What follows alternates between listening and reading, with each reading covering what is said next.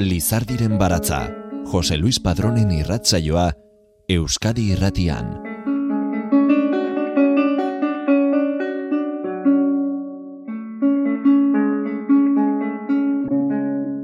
Amarekin doan ume batek bezala egin dut nik, egan.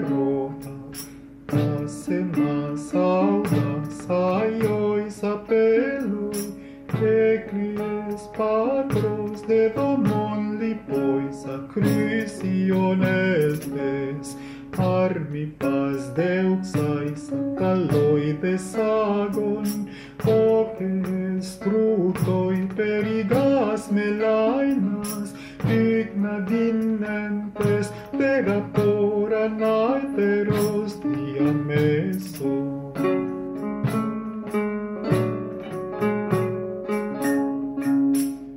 Aipsa dexicon posido macaira mei diais ai satanatoi prosopui bere Oti deute pe ponta, coti deute calem.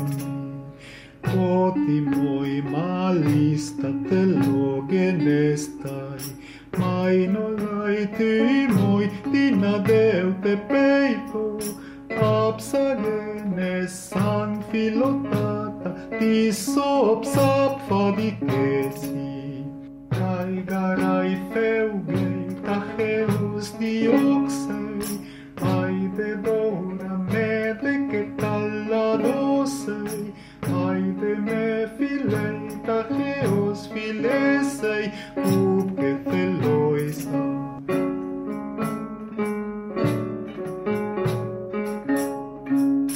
Erte moi kai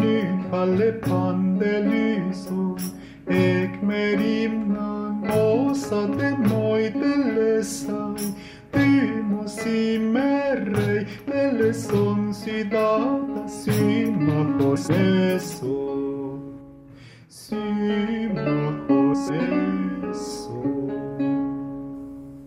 Safo, emakumezko greziar poeta, gaur egungo mitilene irian jaio zen, lesboseko uartean, kristo aurreko zazpigarren eta seigarren mendeen bitartean. Gauza gutxi dakigu Safori buruz, ez dira asko, eskura ditugun datu ziurrak eta haren bizitza errealitatearen eta kondairaren artean nahasten da familia noble eta diruduneko alaba hiru izan zituen eta oso goimailako hezkuntzan izan zen e, zaindua. Gauza harrigarria garai hartarako kontuan izanik emakumezkoak e, isilarazten edo desagerrarazten e, saietzen zirela emakume izate utxagatik tira gaur egun bezala orduan ere. Ezkondu eta alaba bat e, izan zuen adituek e, diotenez, bederatzi poema bilduma eta ere serki liburu idatzi zituen, baina ez dira gorde. Bere lana berritzailea, ia iraultzailea izan zen. Transgresorea eta gogor kritikatua lesboseko safo espiritu askea izan zen. Bere garaiko eskemak hautsi eta gizonezkoen moduan bizitzen hausartu zen. Erbesteratua izan zen e, Siciliara, sei urtez, pitako tiranoaren kontra konspiratzeagatik, baina haren barkamena lortu ondoren lesbosera itzuli zen. Han eman zuen bere bizitzaren e, zatirik eh, handiena. Akademia bat sortu zuen musen zerbitzarien etxea. neska gaztei literatura, kantua eta dantza irakasteko eta ezkontzalako prestatzeko. Mende asko geroago inkisidoreek sexusko zeremoniarik eh, zoroenak asmatu eta leporatu zizkioten eta kristo ondorengo mila eta iruroita mailugarren urtean Gregorio zazpigarrenak aita santuak saforen idatzi guztiak sutara botatzeko agindu zuen. Inmoralak eta bekatuzkoak zirela gaitzetxiz. Guztira, amabi mila bertso inguru idatzi bazituen ere gure gana, berreun bertso besterik ez dira iritsi, beraz, Saforen poesia guztia da, Maite López Laserasek zuzenean grezieratik euskaratu eta balea zuri argitaletxeak plazaratu duena. Mila esker Euskadi irratia entzuteagatik. Irratsaio guztiak dituzu entzungai EITB naieran atarian. Norberak maite duena. Batzuek diotenez, zaldizko tropa bat da, lur ilunean dagoen gauzarik ederrena. Beste batzuentzat berriz infanteriazkoa. Eta besteen arabera itxasontziena, niretzat ordea norberak maite duena da. Eta edonorentzat ulerterreza da, izan ere, guztietan ederrena zen Elena, ohore handiko senarra utzi eta itxasontziz troiara joan zen, etzen oroitu ez alabaz, ez guraso maite ez ere, ziprisek limurtu baitzuen. Honek guztiak gogorarazi dit anaktoria orain ez dagoela nirekin, eta haren ibilera maitagarria, eta haren aurpegiko argi distiratsua ikusi nahi nituzke, lidiarren zalgurdiak bainolen, soldaduak gerrarako prest egon Banyolen. There's an old video on my mom's phone. I must have been six or maybe seven years old, telling her there's no way in hell I'm getting married. You're gonna have to drag me down the aisle. I have memories of sitting at the TV, thinking none of my friends think like me. But they sure seem silly while they crush on the boys on screen I must have written 500 songs, have calluses to prove it, just me and the music. But something always just felt wrong. Words without a tune, a wedding with a groom. Then I realized I've never written one song about a boy. Then I'm 13, walking with my friends down the hallway. Talking about the dance on Friday, wondering which boy will ask them, but I don't even wanna go. And at 16, I'm wondering why I hate the movies where some guy sweeps some girl off her feet. But somewhere deep down, I think I know. Cause I must have written 500 songs, have calluses to prove it, just me and the music. But something always just felt wrong. Words without a tune, a wedding with a groom. Then I realized I've never written one song about a boy.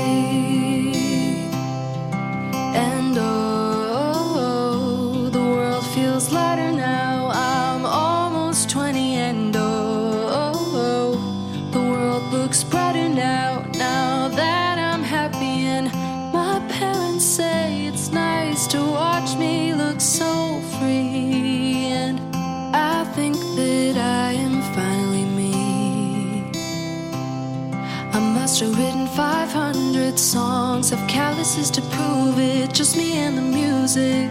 But something always just felt wrong. Words without a tune, a wedding with a groom. Then I realized I've never written one song about a boy. Safo poesia guztia poema liburua kaleratu du balea zuri argitaletxeak. Horerkari greziarraren lana euskarara ekarriz. Izulpena maite López Laserasen eskutik heldu zaigu. filologia klasikoan e, lizentzia duna da López Laseras eta lanbidez elgoibarko ikastolako irakaslea. Bere kabuz hasi zen Saforen poema kitzultzen filologia klasikoa ikasten zuen bitartean.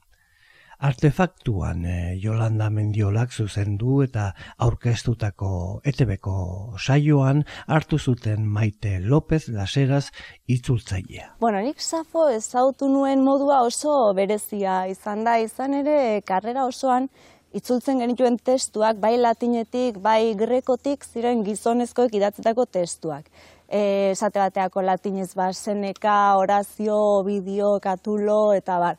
Eta grekoz berdina, ba, demosten ez duzididez, eta bar. Dana gizonezkoak, eta esaten nire artean, ez ote dago emakumeri gara hartan idazten zuenik.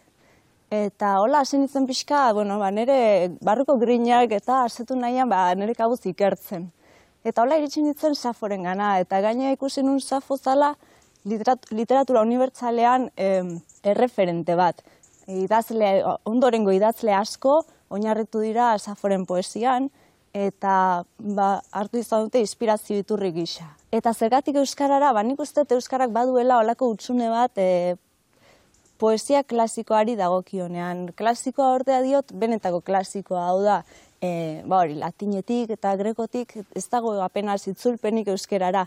Eta beharrezkoa da gure hizkuntzara ekartzea ikusteko haien hurbiltasun edo e, ze urruti dauden ikusteko. Javier Rojo literatura kritikariak dio Saforen e, poesiaz e, hitz egitea amodioa eta askatasuna bat egiten duten poesiaz hitz egitea dela. Eta bi gai horiek berdin da noizkoak zein e, nongoak diren unibertsalak dira edo noizko eta edonongo pertsonaren e, izaera erdi erdian e, ukitzen e, baitute. Oita sortzi mende atzera egin du Maite López Laserasek e, Saforen poesia guztia euskarara eta gure egunetara ekartzeko. Baina Maite minaren e, sintomak, ordukoak eta gaurkoak berberak e, dira. Urrengo poeman, Safok, neska batenganako sentimenduak eh, azaltzen ditu. Argi dago, maite minari buruzari dela baita ezintasunaz eh, ere neska eskonduta dagoelako, baina aipagarriena, nabarmenena, bereziena, poeman sentimendu hori adierazteko bere modua da. Nola azaltzen dituen, nola deskribatzen dituen, nola zerrendatzen dituen maitasune indar horrek sortzen dion eh, erreakzio fisikoaren ondorioak. Maitesua. Jainkoen parekoa iruditzen zait orain zure aurrean eserita dagoen gizona. Alboan jarrita zure ahots gozoa eta zure barre atsegina entzuten dituena. Horrek, zindagizut, bihotza saltoka jarri dit. Zuri begiratu orduko, hitzak etzaizkit atera ere egiten. Mingaina bizigabe geratzen zait. Su me bat jario da harin nire azal azpitik. Begietatik ez dute zer ikusten eta burrumba bat besterik ez dut entzuten. Izerdi hotza darit. Dardara batek harrapatzen nau. Lasto horia bezala nago eta eriotza hurbil sumatzen dut. Baina guztia jasan beharko da, zeren ezer ez duenak ere. Well, sometimes I go out by and I look across the water. And I think of all the things what you're. And in my head I paint a picture. Since I come home, well, my body's been a mess, and I miss your ginger hair and the way you like the daggers. Won't you come on over? Stop making a fool out of me. Oh, why don't you come on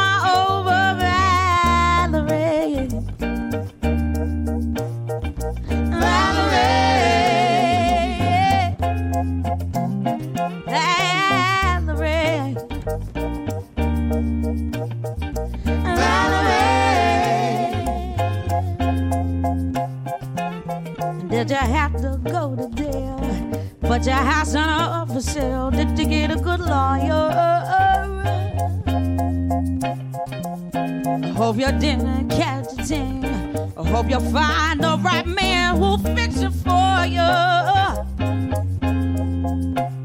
And now you're shopping anywhere. Change the color of your hair.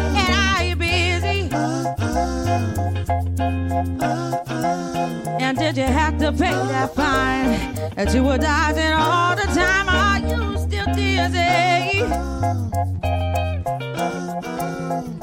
Since I come home, well, my body's been a mess, and I miss your ginger hair and the way you like the dress.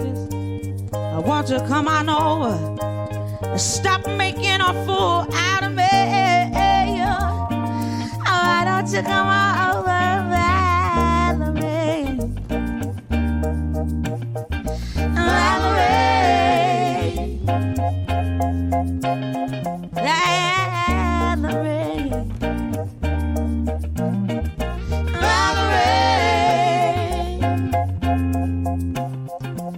Well, sometimes I go out by myself and I look across the water.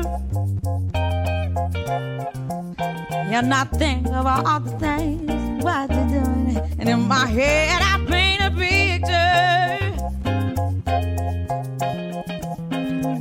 Since I come home, well, my body's been a mess. And I miss your tender hair and the way you like the jacket. Won't you come on over and stop making a fool out of me? Oh, why don't you come on over,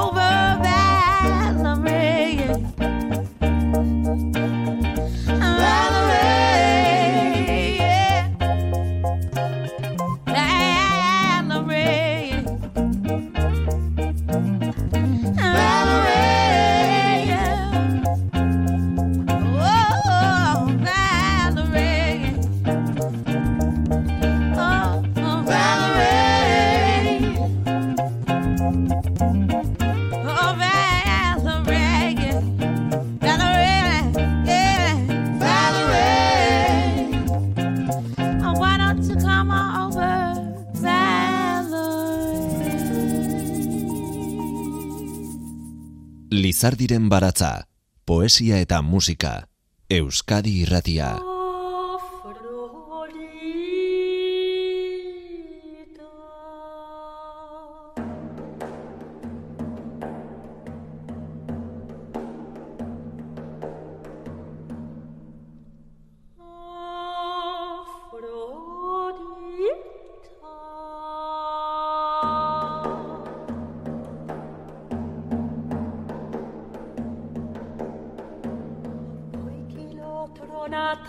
Afrodita.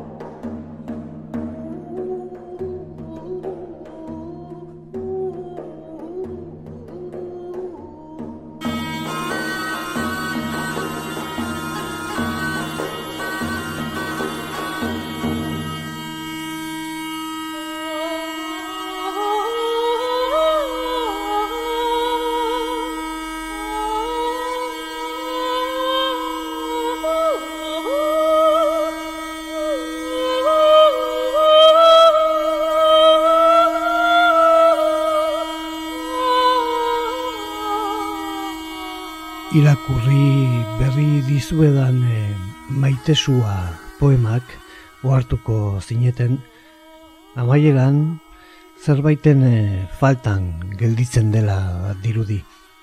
Azken e, bertsolerroa erori egingo balitzaio bezala eta hala da. Izan ere, denborak oso testu zatikatuak e, eman dizkigu.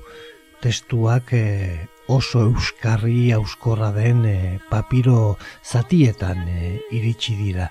Eta liburuan e, irakurtzen e, ditugunean poema zatiak dira agertzen e, direnak pasarteak utxunez eta isilunez e, beteta. Osorik poema bakarra iritsi zaigu Afroditaren ereserkia. Afrodita jainkosa greziarrak maitasunaren jainkosak. Bizunkeria, nahi sexuala, ugalketa eta edertasuna irudikatzen ditu bere baliokidea erromatar mitologian Venuse jainkosa da. Safok maitasunaren gudazelaian Afroditari borroka lagun izatea egiten dio erregua.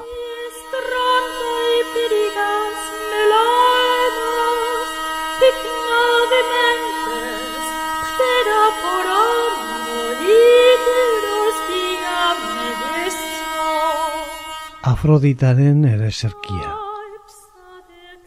Afrodita ilezkorra, tronu apainekoa, zeusen alaba, iruzur eulea arren.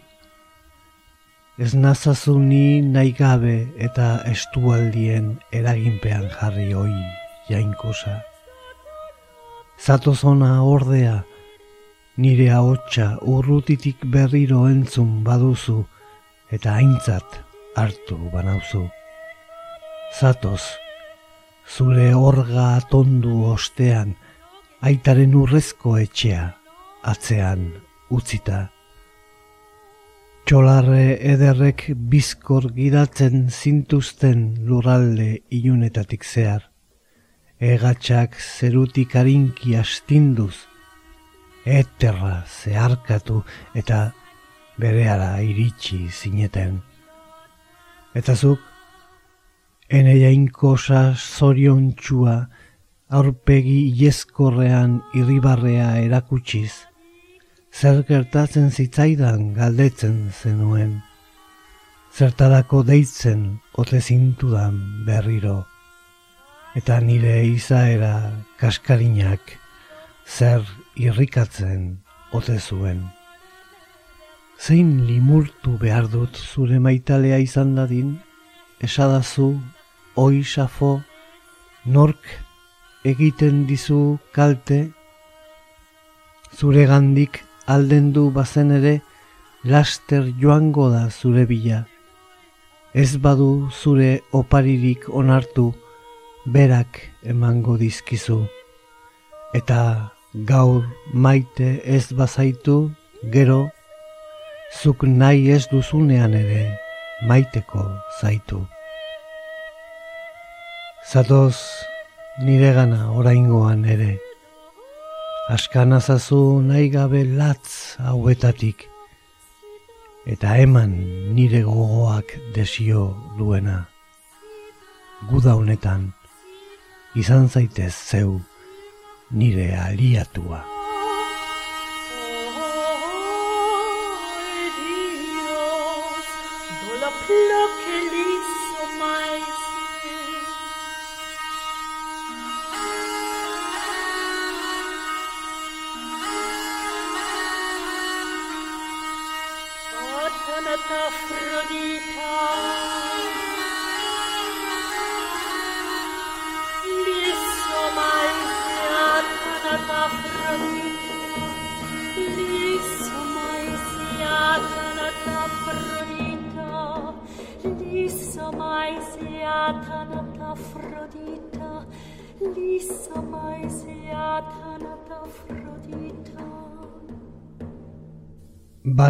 Zuria argitaletxearen e, ekarpen berria Saforen poesia guztia da.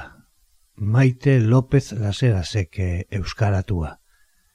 Safok Bere olerkiak lira edo musika instrumentu baten laguntzaz e, abesteko konposatu zituen. López Laserasek berriz irakurlei eskaini nahi izan die haren poemen itzulpena. Metrika sakrifikatu du, indarra eman nahi izan diolako hizkuntzari. Safok kantatzeko sortu zuen e, poesia, baina euskarara ekartzeko orduan irakurtzeko poesia eskaini nahi izan du López Laserasek. Alde horretatik, izulpena libre xamarra izan da, baina beti originala oinarri hartuta. Beraz, metrikan eh, baino edukian eh, erreparatzea eta indare guztia bertan jartzea erabaki behar izan du.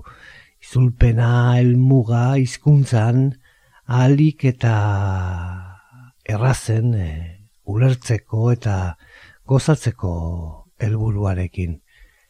Poemei irakurlearentzako gonbidapen e, gisa jatorrizkoek e, ez duten e, izenburua gehitu die eta kasu batzuetan poema asko zobeto ulertzeko balio duten e, oin oharrak txertatu ditu. Bueno, e, jakin badakigu Safok bederatzi liburu idatzi zituela Alejandriako liburutegian ala gordeta egon zirenak bederatzi liburu hoietatik, bueno, kalkulatzen da gutxi gora bera, amar, amabi mila bertso lerro inguru idatzi zituela, eta gaur daño iritsi direnak berreun apenaz dira. Ordun e, oso oso gutxi da iritsi zaiguna eta gaina iritsi zaigu oso egoera txarrean erabat txikituta eta galduta testua. Eta itzulpen lanari ekin izateko, ba, bueno, oso oso garrantzitsua izan da antolaketa. E, hau da, zer neukan eskuartean ondo jakin eta gero ja behin hori eukita ba hortik aurrera e, jo behar izan nuen, ez? E, itzulpen desberdinak ere aurrean eukitzea komene zitzaidan, ze testua hain zatikatuta egoteak, ba azkenean zailtasunak e, dakartza berarekin, ikusi zer dagoen, ze mantendu dan, zerrez, ze ber, e, bertsio desberdin dauden eta elkarrekin konparatu eta gero azkenean aukerak eta egin behar da. Egia da, e, lan honi ekin alizateko nire greko iztegiari ere hautsak endu behar izan dio dela. Ezin dugu ziur esan e, safo noiz e, hil zen. Seguruena da, irurogei, irurogeita hamar e, urte inguru zituela hil zela. Eta ez bere buruaz beste eginez, kondairak e, asmatu bezala, haren e, irudia e, itxura gabetu nahian. Urrengo poemak, bere lehen zatian hain zuzen, Safok zahartzaroaren aurrean e, agertzen duen e, etxipenaz hitz egiten du. Eta amaieran, Safok greziarrek e, eramaten zuten bizitzaren ideala, funtsa, adierazten du. Nire zahartzaroa. Zure ahoari eman diezazkiola arrakasta, musen doain ederrak, neskatxak, eta abestiaren laguna den lira eztia. Jadanik zahartzaroak azala. Ilea beltzetik zurira igaro da belaunek ezin naute eraman orain kumeenak dirudite. Zer egin dezaket nik ordea? Saieste zina da. Diotenez, duela urte asko, arrosa koloreko besodun aurorak, titono gaztea eta ederra zenean munduaren mugaldera eraman zuen. Denborak aurrera egin ahala ordea, zahartzaro ilezuriak hau berau ere harrapatu zuen, emazte ilezkorra eduki arren. Baina nik, bizimodu findua maite dut. Patuak niri esleitu dit, eguzkiaren, eta edertasunaren desio distiratsua.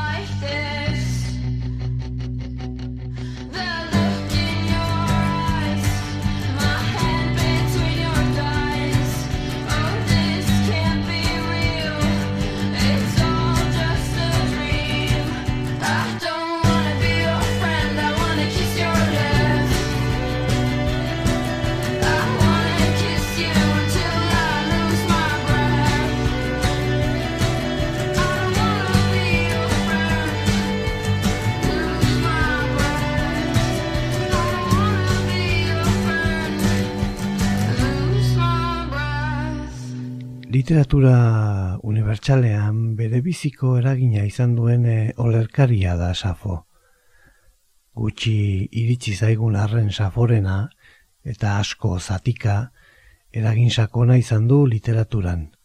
Horazio, Ovidio, Catulo eta beste latindar eh, poeten poesian eragina handia izan zuten Saforen eh, esanek.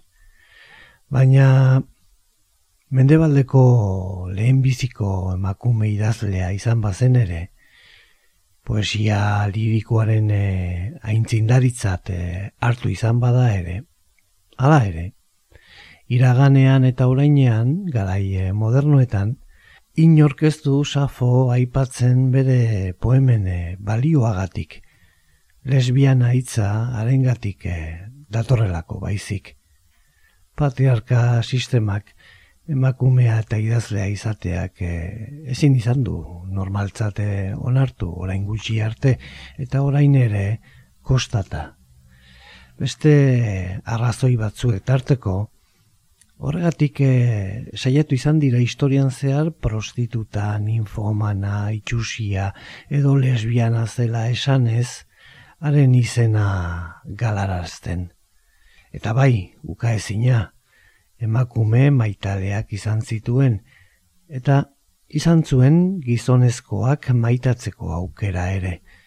Baina safo etzen hori bakarrik, sentimenduak askatasunez eta murrizketarik gabe adierazteko eredua baizik. Zentzu horretan, maitasunaren ikuspegi zeharo askea zuen, askeegia, pentsa molde mugatu eta mugatzaileentzat. Gainera, lesboseko politikan eh, sartu zen, erbestea bairatu zuen, neskentzako literatura eta zientzia eskola fundatu zuen, kalumnia jasan zuen. Mundua eta bizitza nola ulertu behar ditugun ezitzen e, saiatzen diren e, gobernu buruzagientzat, txarra zena, beretzat, ona zen. Eta bai, uka ezina, emakumei poema gartxuak dedikatzen zizkien, batez ere bere lagunei. Esan gabe doa oso poema onak, eta hainbat e, gauzetan irakurrita gaur gaurkoak. Poema horietan emakumenganako maitasuna goraipatu eta bere mina, bere txipena aitortu zuen, haietako norbaiten maitasuna galtzen eh, zuenean. Adibiderik eh, biribilena ati izeneko neska gazte eh, xarmangarriari adierazi zion maitasuna izan zen eta bere zigor mina elkarren gandik banantzeko ordua iritsi zitzaionean. Memoriaren doainak benetan hilda egon nahi nuke. Neskaura negarrez urrundu zen nigandik, eta etengabe errepikatzen zidan, haien safo, zelako bioz mina gurea, nahi gabe noa zure albotik. Orduan, nik erantzun nion, ez zaitez nita zahaztu eta zoaz pozik badakizu zenbat maite izan zaitudan. Eta bestela, ahantzi ez ditzazun, gogora ekarri nahi dizkizut bion bizipen ederraiek. Arrosa, azafrai eta violetazko hainbat koroa jazten zenituenan, nire ondoan. Zure lepo leuna zeuk txirikordaturiko usain goxoko girlanda loretxuz inguratzen zenuen.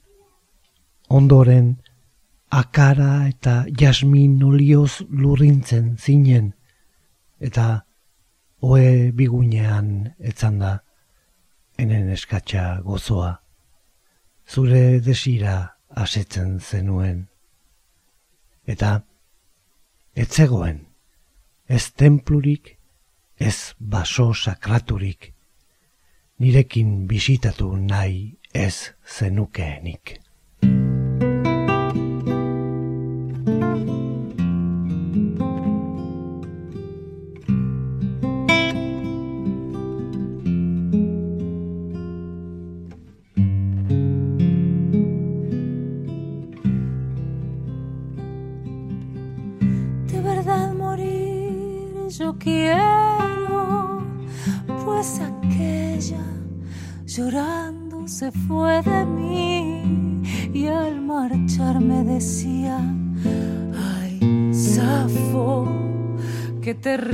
Dolor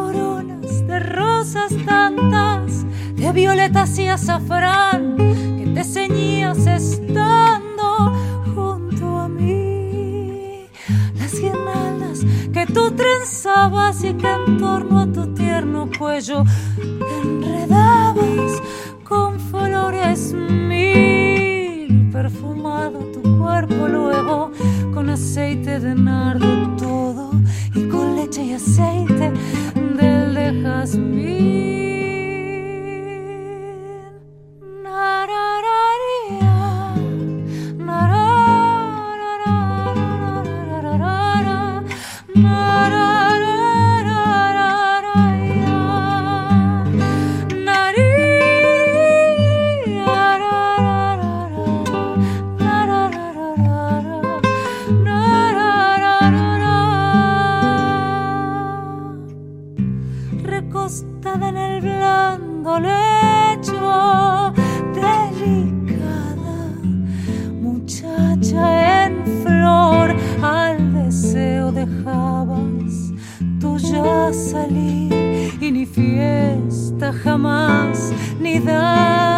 Ni tampoco un sagrado bosque al que tú no quisieras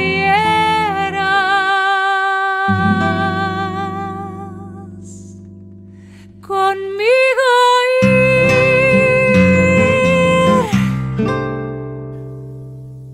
Safo poesia guztia argitalpenean, Saforen eh, poesia gintza guztia euskarara ekartzeaz batera hitzaurre bat ere idatzi du López eh, Laserasek eta Aurora Lukeren berak itzuli izan du Safo gaztelaniara epilogoa ere badakar.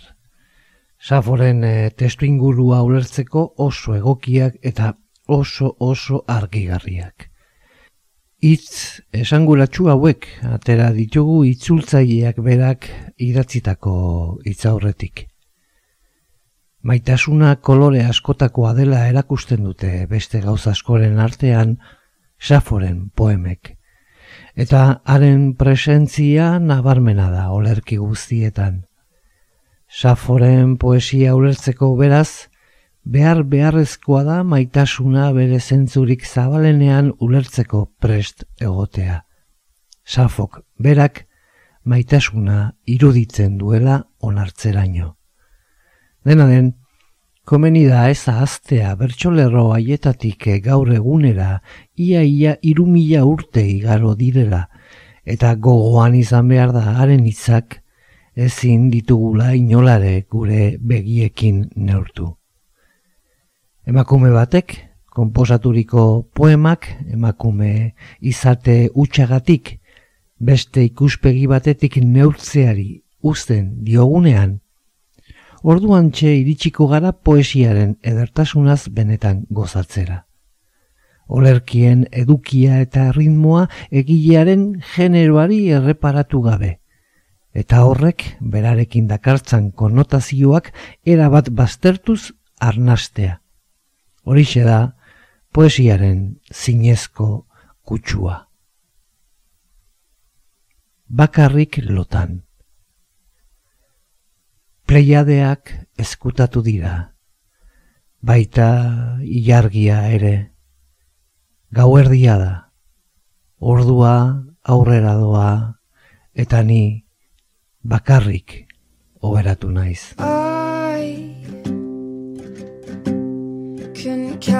Every freckle. I couldn't count every line. You've rolled your eyes over at me for. In a parking lot, light with a strip smile. You're making that look like it's funny that you're causing me trouble in a back car seat. Reminding me jaio zan Lesbos uartean. Lesbos uartea dago Egeo itsasoko iparraldean eta egia da Asia txikitik gertuago dagoela, baina e, lesbiar dialekto grekoan idatzi zuen. Orduan, dialekto batetik e, itzuli behar izan dut. Horrek bere zailtasuna gartza berarekin. Eta lan tresnak erabili behar izan joanak, ba, bueno, oso erarrustikoan egin dut, eta agian e, gizarte hiperteknifikatu honetan ba, normalena edo ohikoena ez den erara, ba, bueno, nire atrila, nire arkatza, nire paperezko iztegiak, eta dana, ba, bueno, ba, nik ikasi nuen bezala horrela itzuli dut. Lehen hori modu rustikoan, eskuz eta hori e, lanabesekin, eskuzko lantresnekin, eta gero ja behin e, guztia eginda neukanean, kuadernotik ba, ordenagailura pasa. Eta ja ordenagailuan iruditzen zaidan nortasuna nola baitere galtzen zuela, ez? Ja oso tipifikatuta gelditzen da, ja ez da nire eskutik ateran zeo zer. Baina bai, egia da, e, gustatzen zaidala lehen e, eskuz egitea eta gero ja ordenagailura pasatzea. Maite López eh, Laseraz izan da Saforen bertsoetatik eh, gaurko egunera iritsi zaizkigun horiek Euskarara ekarri eta liburuari forma eman diona balea zuria argitaletxearen eh, laguntzaz. Entzun e, diozue ikerketa lan handia eta testu desberdinen e, konparaketa ugari eskatu badio ere, eolikar e, dialektotik ekarri ditu zuzenean euskarara berritzaile handia izan zen e, emakumearen poemak. Batez ere, poema zatiak, bakar bat iritsi baita oso osorik e, gaurdaino. Saforen obra gaurko egunera horren eh, zatitua iritsi izanaren arrazoiak ere azaldu ditu itzultzaileak. Safo beti lotu izan da lesbianismoarekin. Bere poemak maitasunari eta edertasunari buruzkoak dira, baina maitasunak ez du bitartekari maskulinorik behar eta ederra, ederra da maite dugulako. Garaian, gerraz hitz egiten ez zuenak ez zuen inporta. Eta Safok epikotasun hori urratu eta lirikara jo zuen. Sentitzen zuena, sentitzen zuen moduan adierazi zuen. Eta horregatik zigortu egin du historiak. Pentsamendu aske egia zuen kontserbatua izateko argudiatzen du. edonolako etiketatik erabat aske bizi zen eta horrela adierazten zuen e, Safok bere poemetan. Emakume zein e, gizonezkoak e, maitatzen zituen ez baitzuen sexu bereizketetan e, denborarik e, galtzen. Baina egilea eta haren mezua interesatzen zaizkigu batik bat haren e, olerkien e, edertasunaz gain nuski Safo eta gure arteko denbora distantzia iaia irumila urtekoa bada ere, haren poesiak zentzu askotan gurea baino aurreratuagoa zegoen pentsa molde bat erakusten eh, digu. Kretatik. Zatoz Afrodita kretatik ona, aldareetan intxentxua darion templu sakratu honetara, sagarrondoz beteriko baso ederra dagoen honetara, Sagarronduen artetik ulfreskoa entzuten da, arrosek gerizpez estaltzen dute lekua, eta osto dardartien artetik loaldi sakona jaisten da. Zaldien bazka, belazea hemen udaberri kolorez beterik dago, eta estizko aize gozoa dabil. Zatoz, zipreko jainkosa, girlandak gerrian lotuta eta pozarren, urrezko edalontzietan zerbitza iezaguzu, nektar jainkotiarra.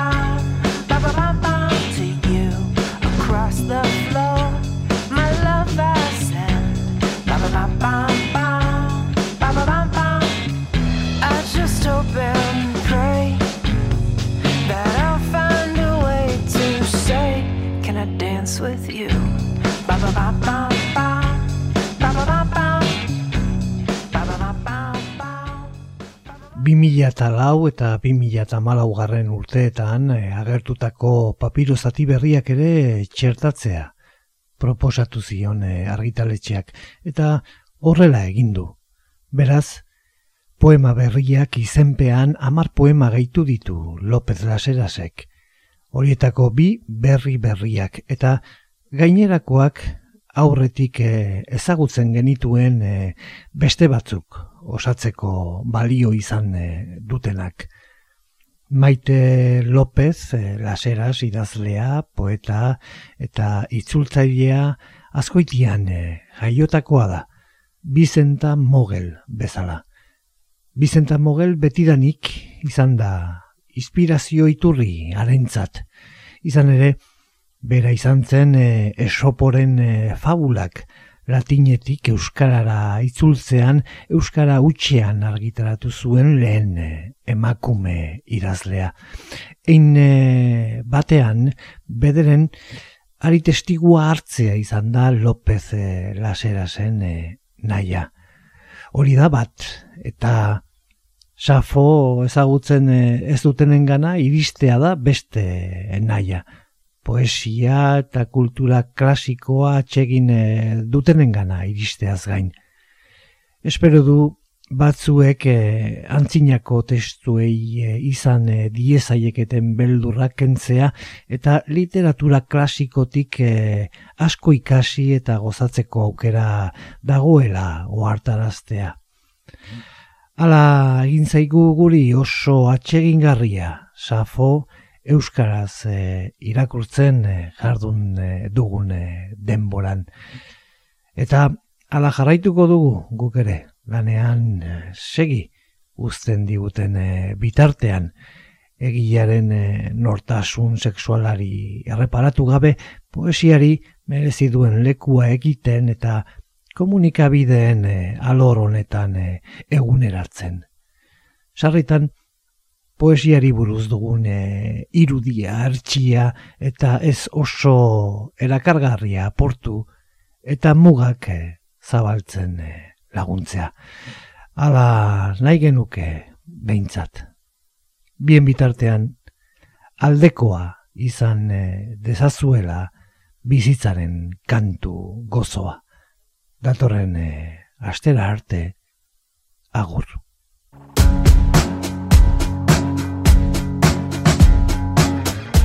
Lizardiren baratza Euskadi irratian. Jose Luis Padrón.